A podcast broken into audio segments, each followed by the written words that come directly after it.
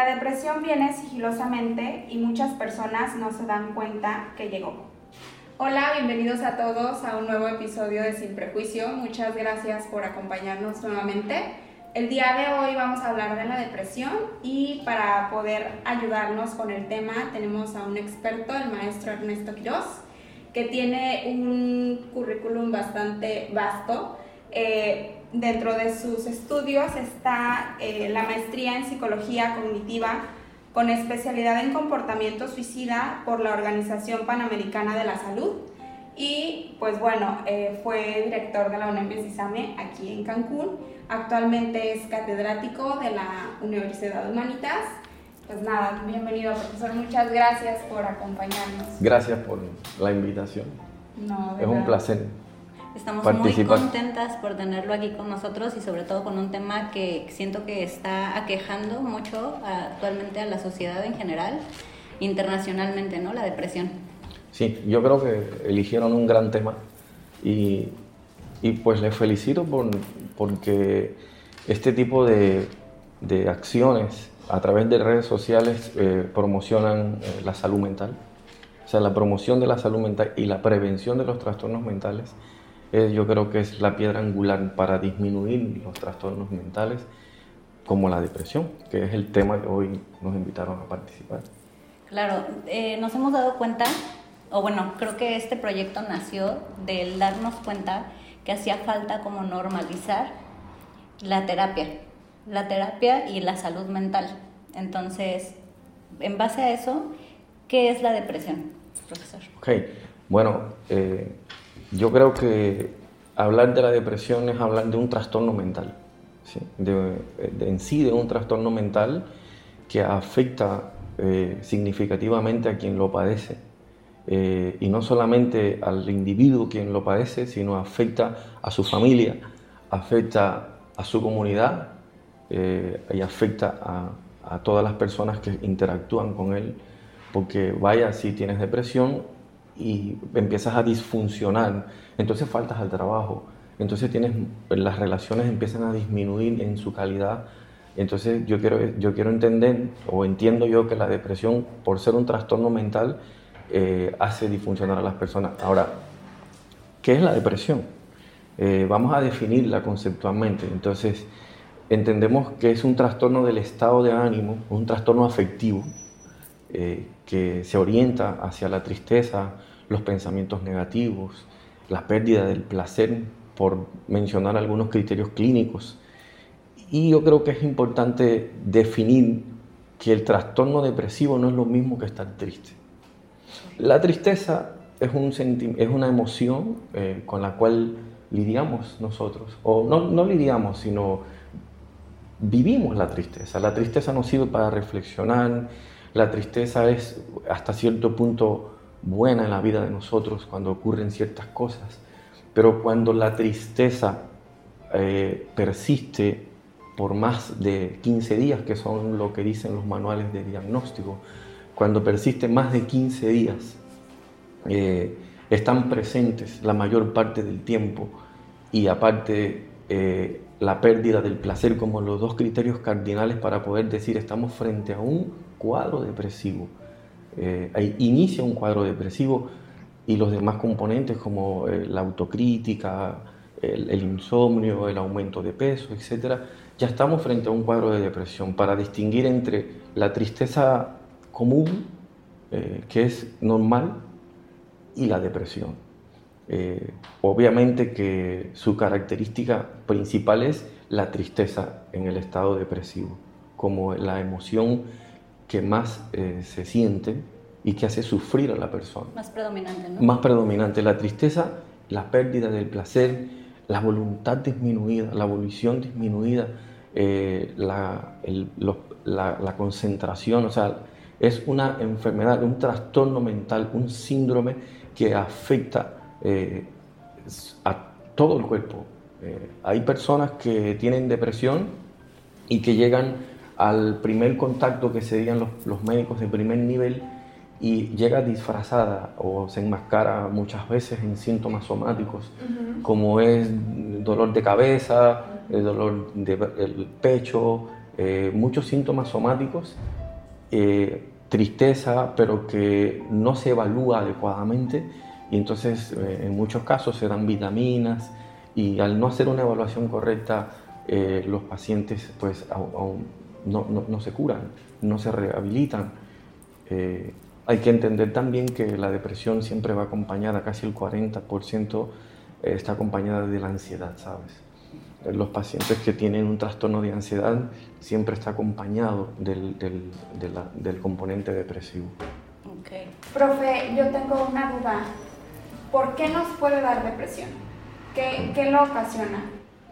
Bueno, yo creo que es una gran pregunta porque la depresión es multi, multifactorial intervienen eh, factores biológicos, eh, factores genéticos, factores ambientales, psicosociales. Eh, que eso, eso significa que nosotros podemos hacer depresión porque tenemos problemas biológicos, pero para que pueda ocurrir el trastorno se tienen que conflagrar estos, estos factores y que pueda eclosionar el trastorno.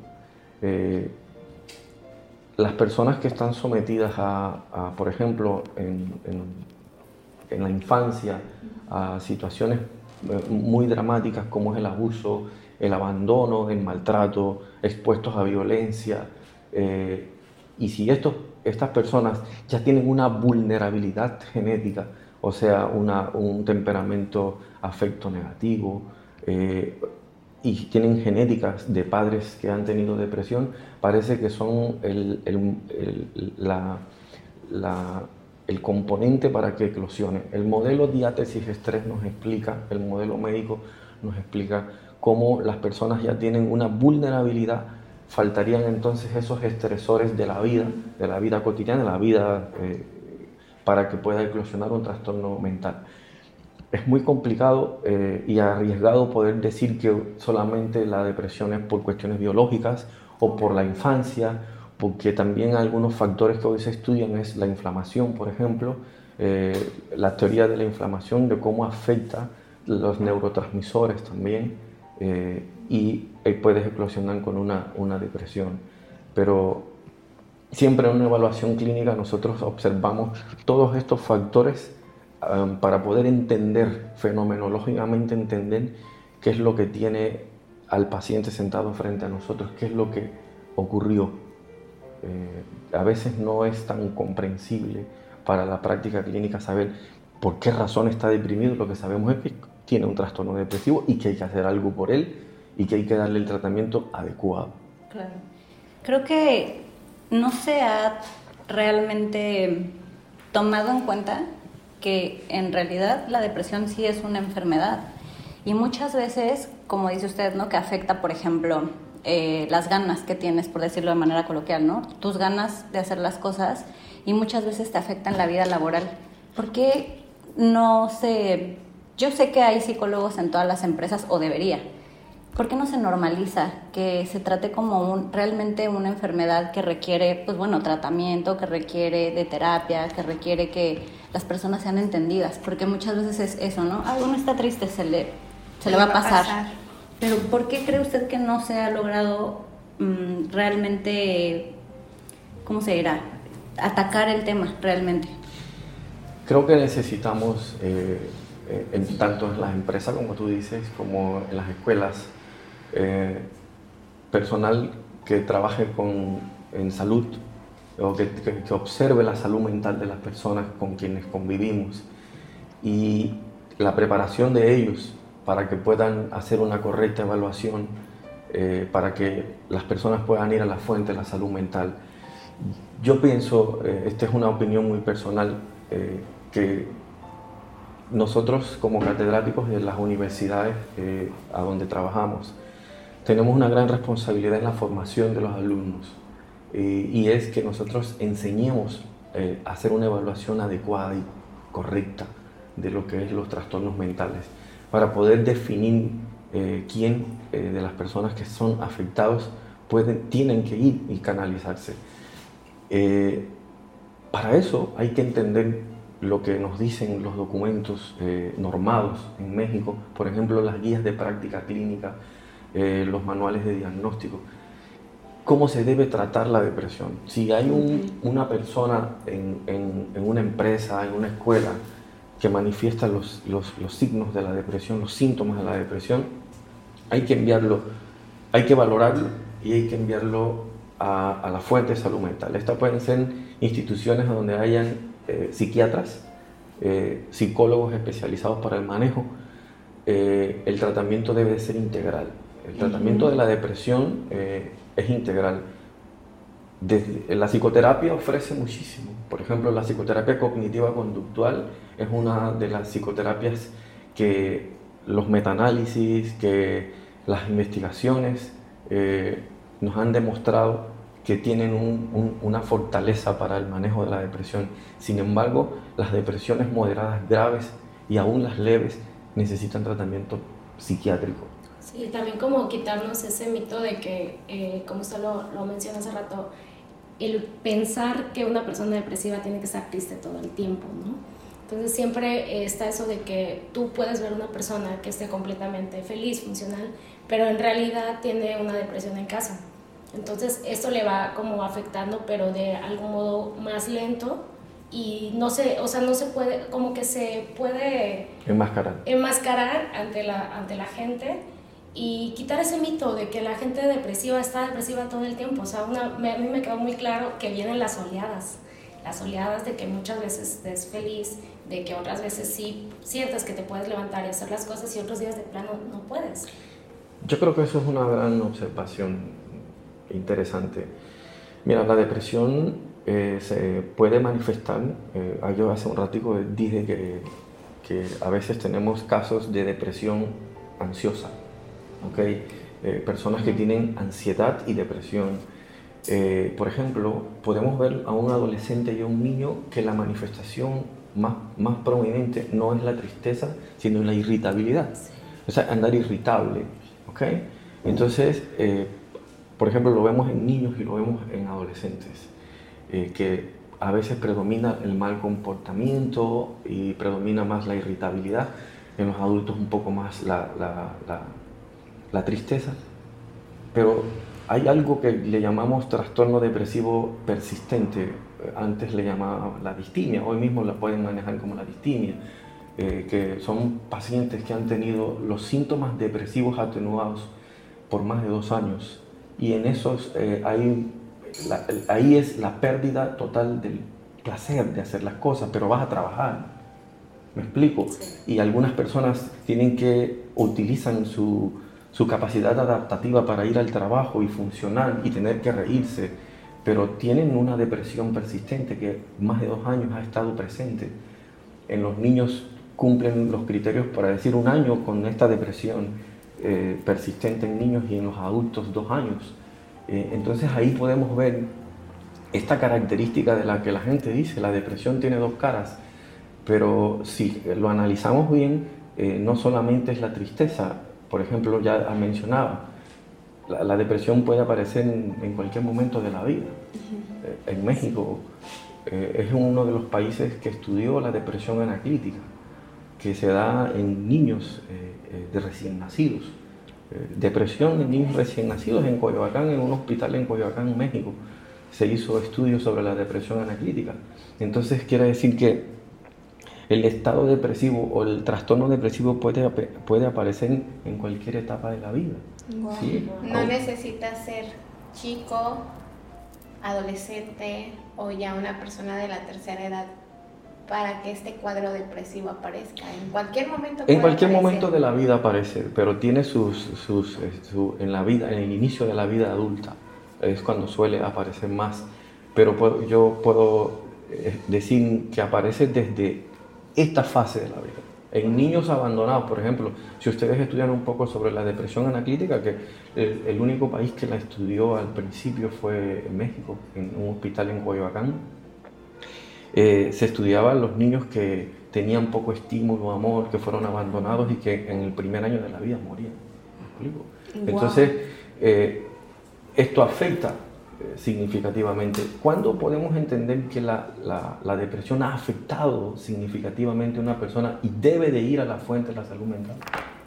Cuando hay un deterioro, cuando hay un deterioro en el nivel de su funcionamiento. cuando ya no trabajo, cuando ya, ya no salgo, principalmente su característica es el aislamiento. ¿sí? El estar acostado, ya no, ya no hay producción. Como un aplanamiento emocional, ¿no? O sea, ya nada te... Eh, cuando disfuncionas, nosotros tenemos, podemos medir el funcionamiento de las personas cuando tú trabajas, cuando interactúas socialmente, cuando, cuando produces, cuando, etcétera. Cuando hay un estado depresivo, parece que estas, el nivel de funcionamiento empieza a decaer. Y es cuando decimos, algo está ocurriendo, porque ya no se junta con nosotros, porque ya no habla con nosotros, porque falta el trabajo. Ya en una depresión profunda no te quieres levantar. En una depresión grave ya no te quieres levantar. ¿Qué diferencia hay? Mencionó depresión leve, moderada y grave. ¿Cuál es la diferencia entre una y otra? Yo quisiera no meternos en cuestiones más de diagnóstico ni nada de ese tipo de cosas para que las personas que nos están viendo puedan tener mejor comprensión. Eh, vamos a hablar del nivel de funcionamiento para que las personas puedan decir, puedes estar triste. Si cumplen los criterios de tristeza todos los días, la mayor parte del día, hasta por ahí 16 días, y pérdida del placer, eh, problema del sueño para concentrarse, pero funcionas todavía. Eh, yo estamos diciendo de una depresión leve. Cuando hay una mediana disfunción de una depresión moderada, pero cuando hay una disfunción grave, una depresión grave, estamos hablando de una disfunción en todas las esferas del sujeto. Desde la pérdida de peso o el aumento total de peso, desde eh, la hiperactividad o hasta la no querer moverte, y que suelen aparecer un riesgo el riesgo de la muerte. ¿Y qué tiene que ver la depresión con la muerte? Hay un componente muy interesante en la depresión, que es este, la desesperanza. Eh, la desesperanza la vamos a entender desde el modelo que explica Aaron Beck, que es el tercer componente de la triada cognitiva, que es eh, la, visión del sujeto de cómo ve el, el futuro entonces, cuando hay una depresión, las personas a menudo ven que esto no va a pasar, que esto es intolerable, es insostenible y inacabable. Por lo tanto, si esto no va a acabar, si así me voy a sentir, ¿para qué vivo? Y entonces aparece la idea de no vivir y empieza el riesgo, puede evolucionar, ¿sí? empiezan las fantasías de muerte. Eh, y entonces empieza el riesgo, aparece la idea de morir. En las depresiones graves eh, se evalúa dentro de, de, los quehaceres cotidianos del clínico, del psiquiatra, del psicólogo, del médico, de la enfermera, está evaluar el riesgo de suicidio en la depresión. Es obligado. O sea, sería un pecado capital que un, un clínico no evalúe el riesgo de suicidio, aunque no lo exprese el paciente. Porque la desesperanza eh, ese componente de la desesperanza es la que nos guía para poder decir, oye, hay desesperanza, evaluemos esto, evaluemos el riesgo de suicidio. Algo eh, de suma importancia, eh, muchas personas que hacen depresión pero no intentan quitarse la vida, pero no tienen desesperanza. ¿Me explico? ¿Puedes vivir con depresión, por decirlo así, toda tu vida? Sí, hay personas que tienen distimia eh, que, lo que acabo de explicar, sí, dos años, sí, la, depresión persistente. Eh, hay personas que viven con depresión. ¿Y eh, eso, profe, se le da a la mayoría de las personas que ya son grandes de edad, no?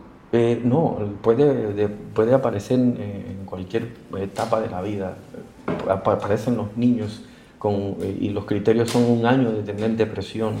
Ya con un año de tener depresión eh, con el trastorno depresivo como tal, es una depresión persistente. Y podemos encontrar en, la depresión doble, tener trastorno depresivo persistente y tener un episodio depresivo grave al mismo tiempo. Y por e, ahí la importancia de la ayuda o del tratamiento psiquiátrico, eso no se puede olvidar. Es primeramente yo lo tengo que enviar al psiquiatra, le da su tratamiento a base de antidepresivos, eh, y el tratamiento terapéutico. ¿Por qué el tratamiento terapéutico? Vamos a hablar entonces ahora con el componente psicológico que a nosotros nos interesa de la psicoterapia. Yo quiero dejar clarísimo, es integral, necesita tratamiento psiquiátrico, eh, eso está más que demostrado, así deben de ser las cosas. Y la terapia, ¿por qué la terapia? Eh, la depresión, vamos a hablar del modelo cognitivo de la depresión. Cuando tú estás deprimido aparecen pensamientos negativos, muy negativos. Dice la teoría que cuando hay una depresión salen a relucir los defectos del self, los defectos del autoconcepto. Entonces, si salen a reducir, hablemos de la triada cognitiva. Una persona depresiva, su cognición, ¿qué, son, ¿qué es la cognición? Son los pensamientos y las creencias. Sus pensamientos están orientados hacia no sirvo, no valgo, son sus creencias, no soy capaz, nadie me quiere, soy un estorbo. Entonces, imagínense este, este, este componente. Las personas, al estar deprimidas, piensan de esa manera de sí mismas, del mundo. el segundo componente de la terapia cognitiva es el mundo. ¿Cómo ve el mundo? Soy un estorbo para los demás. No le intereso a los demás. Los demás van a estar mejor sin mí. Yo no puedo con las demandas que me hace el mundo, con el trabajo, con lo que me pide mi pareja, lo que me pide mi novia, lo que me piden mis hijos. No puedo con esto. Y el tercer componente, que es el futuro, esto no va a acabar, esto es, no puedo con esto. Ese es el sustrato psicológico afectado por la depresión. También en ese momento salen a relucir las distorsiones cognitivas. Empezamos a ver distorsionado el mundo. Haz de cuenta que me pongo unos lentes de tristeza y entonces empiezo a ver, los pacientes a menudo te dicen, y yo veo el día triste, siento que esto todo está triste, que la gente está triste, porque ya empieza a distorsionar la realidad. Y si nos vamos un poco más profundo, las, los esquemas tempranos maladaptativos. Entonces, los esquemas que son las creencias de cómo observamos el mundo nosotros, nos dan una justa dimensión para entender cómo psicológicamente el paciente está afectado. ¿Ok? Si yo hago una correcta evaluación, una correcta conceptualización del, paciente deprimido, voy a entender cómo ve el mundo. Entonces, yo tengo que ayudarlo con las estrategias psicoterapéuticas para que él pueda hacer un reprocesamiento de lo que está ocurriendo, que ve el mundo así porque está deprimido, pero en realidad eh, no es lo que él cree que está sucediendo. ¿Cómo es posible que un hombre que haya mantenido a su familia por 20 años, haya trabajado tanto y le haya dado todo a sus hijos, pero entonces llega a la edad en la que le dan el retiro y entonces él ya no se siente como útil y algunas otras situaciones de su vida y entra en un estado depresivo y sus creencias sean en ese momento, yo no sirvo para nada, eh, ya no soy útil, ya no ya no, ya no puedo ser útil para mi familia ni para mi esposa. Acaba de haber una afectación por la depresión y sus creencias empiezan a aparecer el defecto del self y ve cómo mira la vida. Pero cuando llega la psicoterapia y el terapeuta lo conceptualiza adecuadamente y lo, lo lleva a través del proceso para que pueda entender y comprender que, que, tanto ha dado en la vida a sus hijos, que sus hijos son lo que son por el esfuerzo de su vida y que la creencia de que no es capaz parece que le está haciendo mella en su capacidad cognitiva y lo hunde más en la depresión. Por eso es importante la psicoterapia. Eh, por mencionar algo muy sencillo de la psicoterapia, qué es lo, las herramientas que puede ayudar a un paciente. Entonces, hacerle frente a un trastorno eh, mental como la depresión es el tratamiento farmacológico basado en los inhibidores selectivos, en los antidepresivos que le va a dar el psiquiatra. Eso va a estabilizar sus neurotransmisores y entonces va a tener mejor estado de ánimo, va a estar mejor, en mejores condiciones y ayudarlo con la psicoterapia. Eso sería un hitazo. Las personas mueren cerca de la fuente de la salud mental. Eso significa que hay muchas personas con depresión cerca de las instituciones de salud que no conocen Exacto. y que requieren el tratamiento. Hablar en las redes sociales sobre la depresión, hablar adecuadamente eh, para instruir a la, a la, sociedad que es interesante eh, llevar, conocer a nuestra familia cuando veamos que está mal y llevarlas a la fuente de salud mental. Es un tema de suma importancia porque le podemos salvar la vida. Claro, eh, Podemos modificar tantas cosas. Hay gente que vive infeliz porque ha tenido distimia, un trastorno depresivo toda la vida y no sabe que lo tiene. Entonces es importante. Su calidad de vida, ¿no? Que ya, se, ha visto afectada. Y, se, y se ve la eficacia del tratamiento farmacológico y terapéutico, eh, se ve inmediatamente cuando empiezan a tomar un tratamiento a tiempo. Ok. ¿Y qué pasa con toda esta eh, red de apoyo o todas las personas que están alrededor de, la, de quien está sufriendo depresión, como mencionó al principio? Eh, no solo afecta a quien la está padeciendo, sino afecta a todo su entorno. Yo creo que en algún momento de la vida todos hemos eh, tenido contacto, tenido algún amigo. Yo hace muchos años, una de mis mejores amigas sufrió depresión muy fuerte.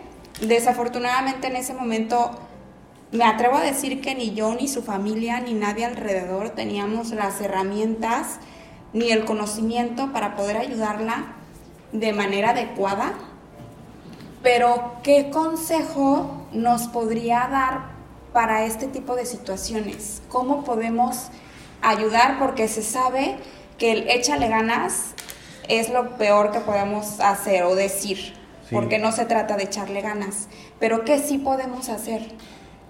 Yo creo que echarle ganas es un insulto. ¿Verdad? Por perdón que lo interrumpa, profe, justamente es lo que yo quería preguntarte yo a usted lo escuché decir algo muy importante en una plática que es validar las emociones de la persona que está sufriendo el cuadro de depresión. Justamente échale ganas, eh, no exageres. No es para tanto. todo, ¿para qué te sientes así? El no es para tanto, el, al ratito se te pasa. Es lo que la mayoría intenta, ¿no? Y mucha gente a veces no es consciente de qué tanto impacta esas palabras hacia esa persona. Y me refiero a que tú lo dices de la forma en ayudar porque aprecias a la persona, ¿no? Oye, no te pongas así, lo tienes todo, mira, esto al rato va a pasar, es una mala racha. Pero ahí, esa es realmente la forma correcta de estar validando las emociones hacia esa persona. Mire, eh, el echarle, el decirle a alguien, de echarle ganas, como acabo de decir, yo creo que es un insulto deliberado. Y, a veces tiene sus justificaciones porque a veces ignoramos que tienen depresión. Entonces lo que queremos es desmitificar eso a través de esto que están haciendo ustedes, muy loable por supuesto, desmitificarlo porque es importante, yo creo que el primer paso para poder ayudar a alguien es si usted observa que está triste recurrentemente, está llorando, que se ha aislado, es importante llevarlo a evaluar que un experto lo evalúe, no que googleen los, los síntomas. Sí, va a ser peor. Por favor. Entonces es importante que un clínico lo evalúe y que lo acompañes a la clínica. Hay algo que dijo la, la señorita. La validación de las emociones son muy importantes. Eh, yo creo que validar cuando tú te sientes triste, enojado, ansioso, frustrado, celoso, etc., es un componente importante para que yo pueda ser empático, para que yo pueda tener compasión por la otra persona eh, y poder ayudarla. De ninguna manera podemos eh, eh, desvalidarlo, perdón, invalidarlo, porque entonces a veces nosotros el contexto contribuye a que ocurran cosas. Por ejemplo, si tú te sientes invalidada, la interpretación del paciente invalidado, ¿qué cuál es? ¿Qué tú crees que piensas si tu pareja, tu esposo, tu novia no te toma en cuenta cuando estás triste, cuando estás de una emoción? No le importa. No le importa. Te, sientes rechazado. te sientes rechazado. Entonces, vamos, el contexto va a aumentar aún más que se exacerbe el problema.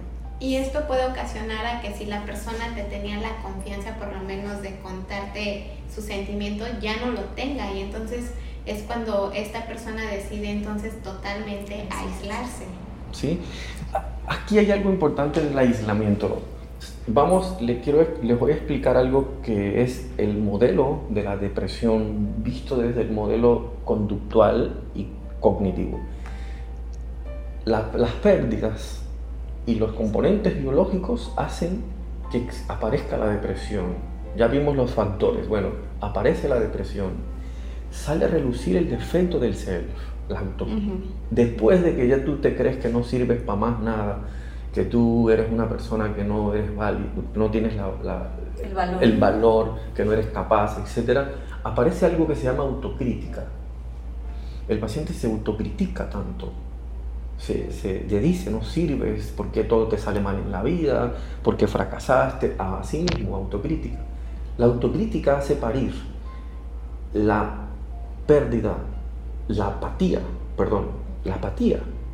Y la apatía es yo no quiero hacer ya nada, el aislamiento.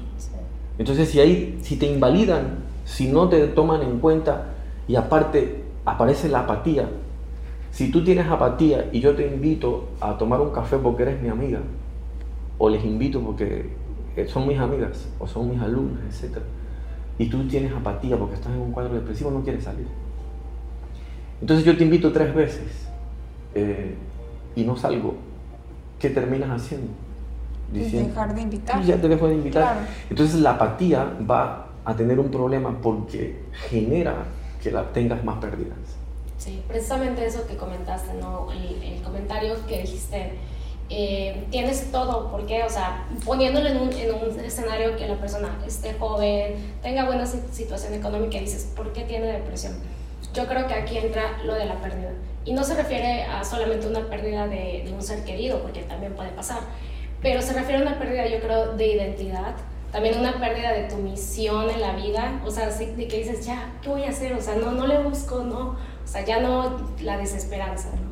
Entonces, eh, la gente no entiende que también la depresión no ve clases sociales, no, ve estatus, no ve edades, o sea, se pueden dar por muchas formas. Entonces, ahorita que, que mencionó lo de la pérdida, eso me vino primero la, la identidad.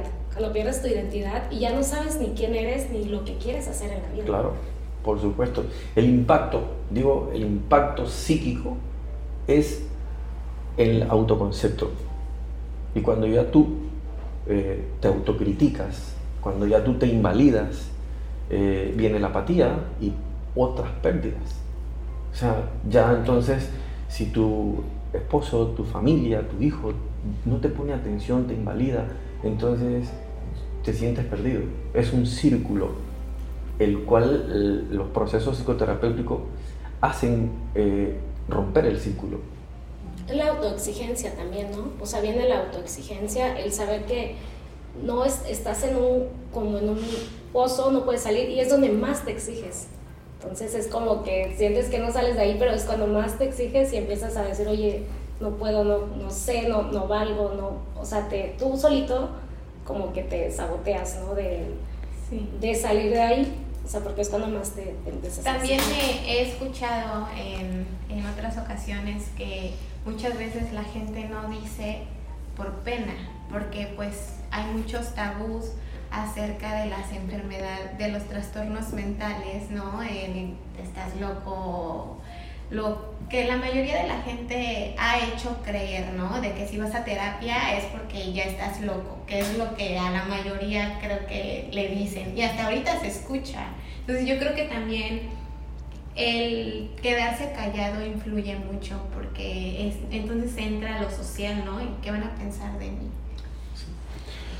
Culturalmente eh, nosotros tenemos que romper esos mitos cuando tengamos nuestros pacientes. Definitivamente. Porque eh, hay un mito, desde la, cuando, cuando estudiamos la introducción a la psicopatología, vemos cómo desde las épocas medievales eh, había un mito de que las personas que tenían un padecimiento o una enfermedad mental estaban influenciados por demonios, etc. Sin embargo, eh, hoy vivimos en un mundo moderno donde sabemos que el trastorno depresivo, los trastornos ansiosos, que son como las enfermedades que están afectando sustancialmente a la población mundial, nada tienen que ver con la locura, nada tienen que ver con la esquizofrenia. Eh, no nos vamos a meter en esos temas, pero es importante que las personas que nos escuchan entiendan, nada tiene que ver con la locura. Lo hemos, es un, algo que se llama estigma, ir a, la, fuente de la salud mental. Pero así como nos enfermamos de una lumbalgia y tenemos que ir con el médico, así como nos enfermamos de un problema gastrointestinal y tenemos que ir con el médico y tenemos que tomar antibióticos, así también nuestro cerebro es afectado por los múltiples factores que intervienen para que haya depresión y requieren medicamentos, requieres higiene en la salud mental.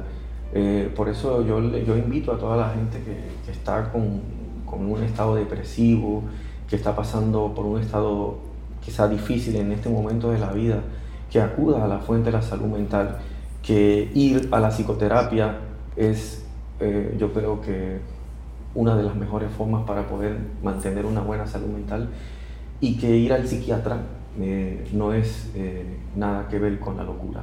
¿okay? Tengo, perdón que los interrumpa, tengo otra pregunta. Eh, yo he escuchado de gente que, que va al, al, médico porque pues no puede dormir o se sienten muy ansiosos, el dolor de cabeza recurrente y los mismos doctores les recetan eh, medicamentos para la ansiedad o, o ellos mismos ajá, antidepresivos, pero nunca he escuchado que les digan ve a terapia. O sea, yo siempre les he preguntado, ¿y qué más te dijo? ¿Qué más te dio? No, me dijo que con esto me recetaron la dosis más mínima, pero para que pueda controlar la ansiedad. Mi pregunta es, ¿es válido solamente tratarse con esos medicamentos sin recurrir a la terapia? Eh, acabo, yo acabo de decir algo al inicio de la entrevista que es los tratamientos son integrales. Fíjate que tú tienes algo, lo que tú estás diciendo es muy interesante. Sí, porque a mí me ha llamado mucho la atención de es integral. es integral, por supuesto. Es como ¿qué pasa con los Es necesaria la terapia. Definitivamente es algo que nosotros siempre como terapeutas vamos a defender es necesaria y no porque lo digamos nosotros, sino porque está escrito, está eh, científicamente demostrado, que es un componente de suma importancia. Eh, hay un desconocimiento en, muchos, no en todos, y quiero ser muy cuidadoso con, lo que, con mis palabras, no en todos los médicos tienen, eh, digamos que la formación en los temas de salud mental. Para eso, eh, la Organización Mundial de la Salud, la OMS, lanzó hace muchos años un proyecto que se llama eh, que es un programa para cerrar las brechas en la atención de la salud mental.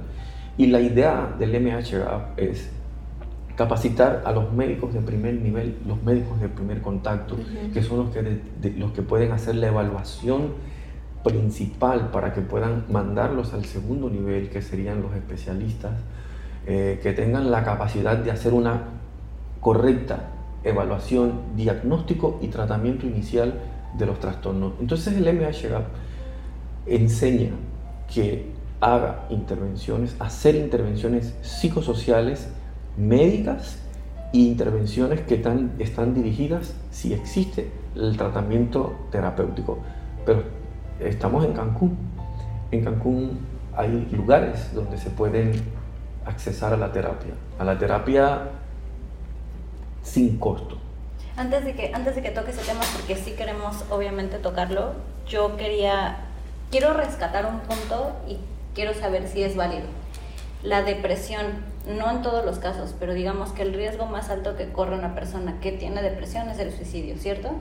El suicidio, el disfuncionar, el perder la familia, el maltratar niños, por ejemplo. Eh, claro. Una, una madre con depresión eh, descuida a sus hijos, no porque quiera, sino porque no funciona adecuadamente. Una, una persona con depresión va a descuidar su vida y de relaciones de pareja y puede ir en debacle un matrimonio. Eh, entonces, es una, una gran afectación. ¿sí? Eh, lo dije al principio y creo que es algo que hay que rescatar siempre en todos los temas que tratamos y es hay que normalizar la salud mental, que creo que está muy descuidada actualmente. Creo que los índices de depresión han aumentado con el tema de la pandemia, incluso en jóvenes sobre todo, y que exactamente muchas veces los médicos generales no están capacitados para canalizar a los especialistas hablando de estos temas, ¿no? Y qué complicado cuando no se da un tratamiento integral y qué complicado cuando al final del día estamos hablando de personas que pueden afectar a un entorno completamente. Entonces, ahí viene la segunda pregunta. ¿A qué instituciones nos podemos acercar o la gente que nos está viendo que desconoce del tema? Como dice usted, hay instituciones gratuitas aquí en Cancún. ¿Qué les podemos recomendar a estas personas? Sí, yo creo que es una gran pregunta después de hablar de todo el tema de la depresión. Eh, ¿Qué vamos a hacer? Exacto. Exacto.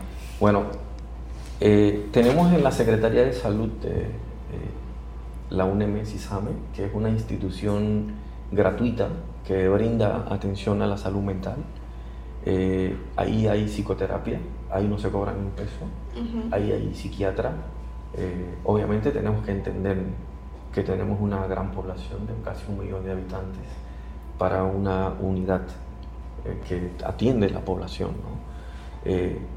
La Secretaría de Salud tiene también algunos otros terapeutas, en este caso yo trabajo ahí, eh, en un centro de salud, y que pueden accesar a buscar la ayuda ahí.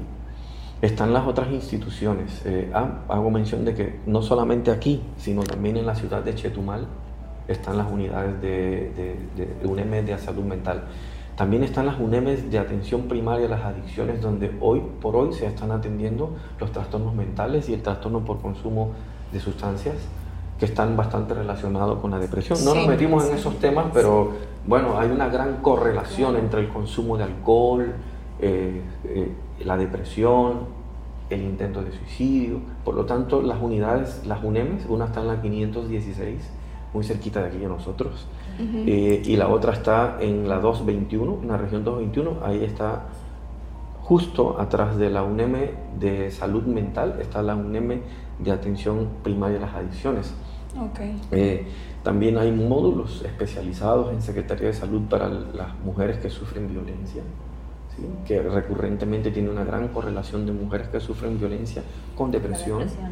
Y, este, y otras instituciones que como el sistema DIF de la región 94, como eh, el KS, que es del sistema eh, DIF estatal, que también ofrece atención gratuita, algunas otras este, instituciones, eh, universidades que también tienen atención psicológica gratuita.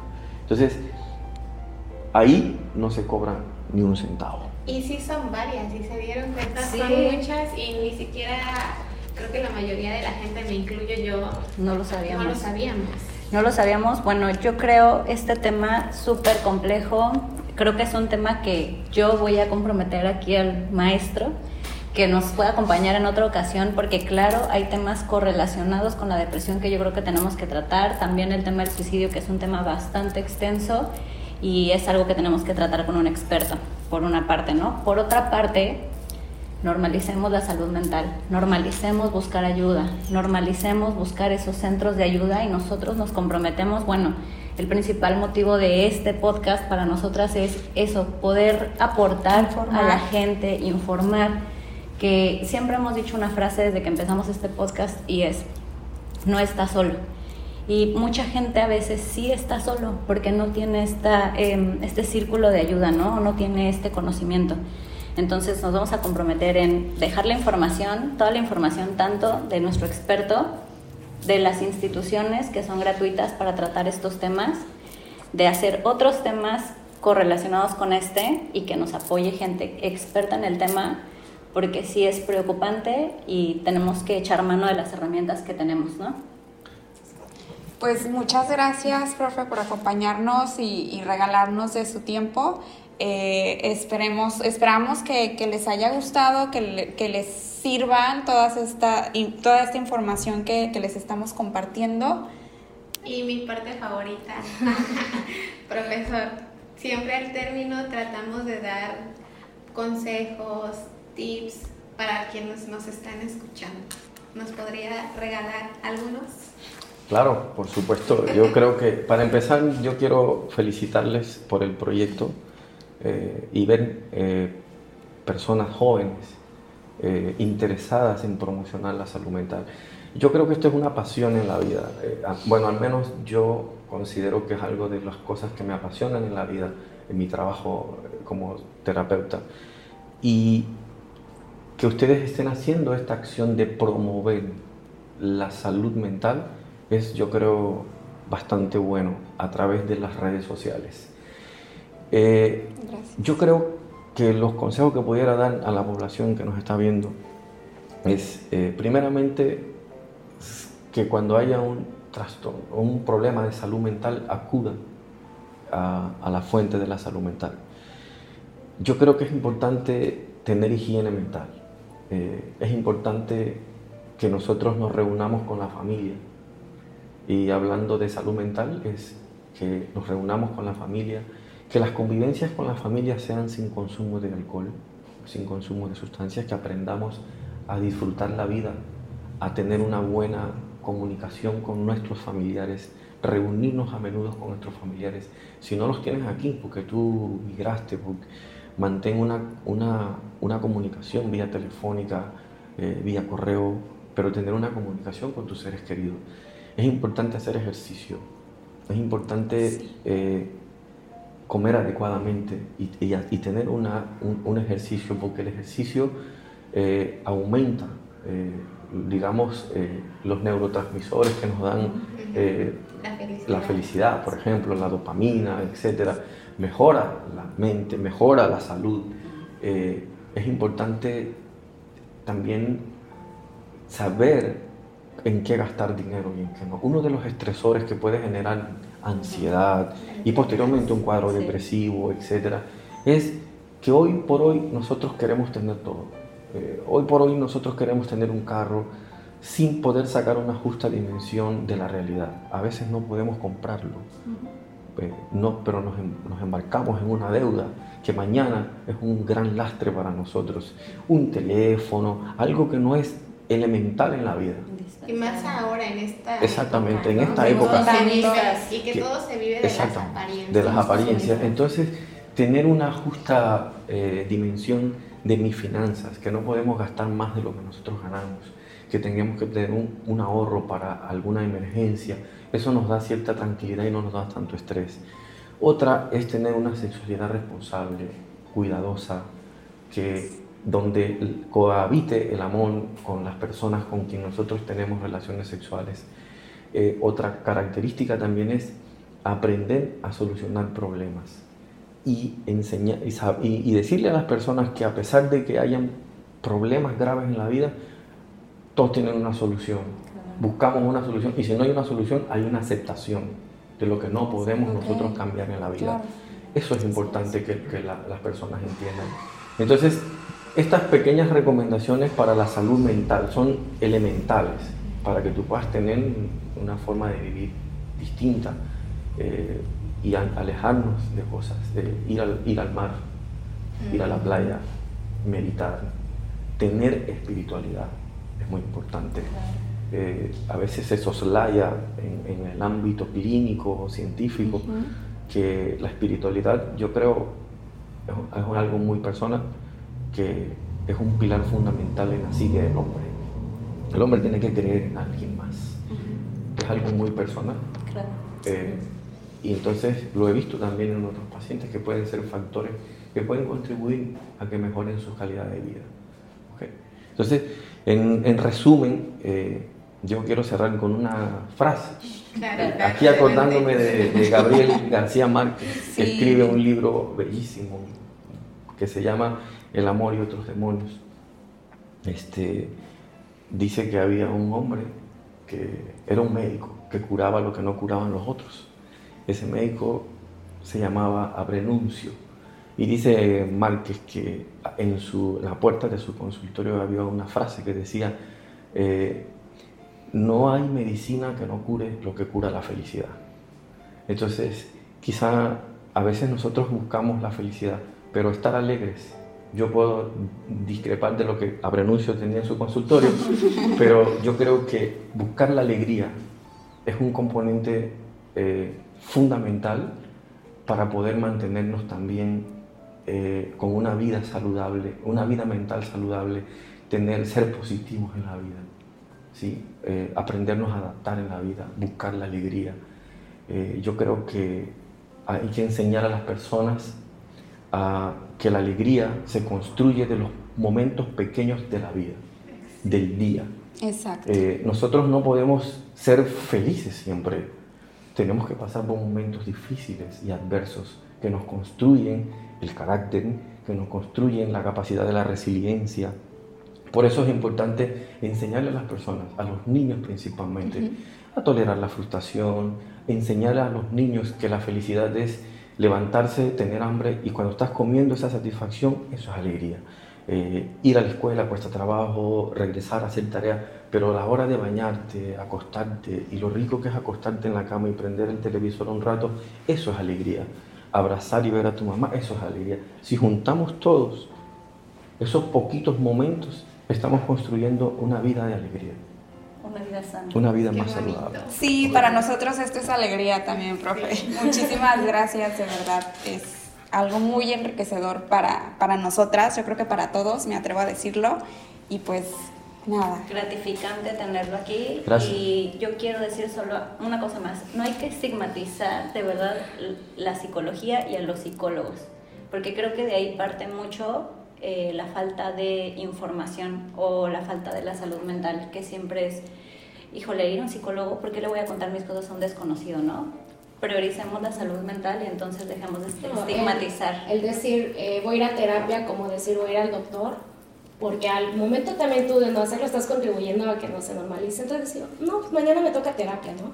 Y a, lo mejor luego te preguntan, oye, ¿y a, qué terapeuta vas? Ya para que como que les, les das ahí el, interés, entonces es normalizar. Y ya, ya para cerrar, yo quiero, yo quiero, ya, yo, yo quiero este, hacer énfasis en lo que usted dice. Así como hay que cambiar y normalizar la salud mental, yo creo que es importante que los psicólogos en formación entendamos y que la población entienda que ir a la psicología, ir a una psicoterapia, no es ir a escuchar un consejo. Eh, los consejos los puede dar la señora que vende en la esquina. Eh, los terapeutas tenemos un entrenamiento, tenemos estrategias técnicas basadas en evidencias científicas que son las que hacen que una persona junto y colaborativamente con su terapeuta va a salir adelante. No damos consejos, no hacemos juicios desde nuestros valores. Somos personas especialistas entrenados para poder ayudar en la salud mental a alguien. O sea, no es ir y platicar. Y con todo respeto lo voy a decir. Nosotros no somos coach, nosotros somos terapeutas, somos clínicos. Correcto. Perfecto. Muchísimas gracias por estar con nosotros y lo queremos en más episodios. Muchas gracias. por favor. un placer. gracias. Pues gracias por acompañarnos hasta el final de este episodio. De verdad les vamos, vamos a trabajar para traerles más contenido. Gracias. Bye.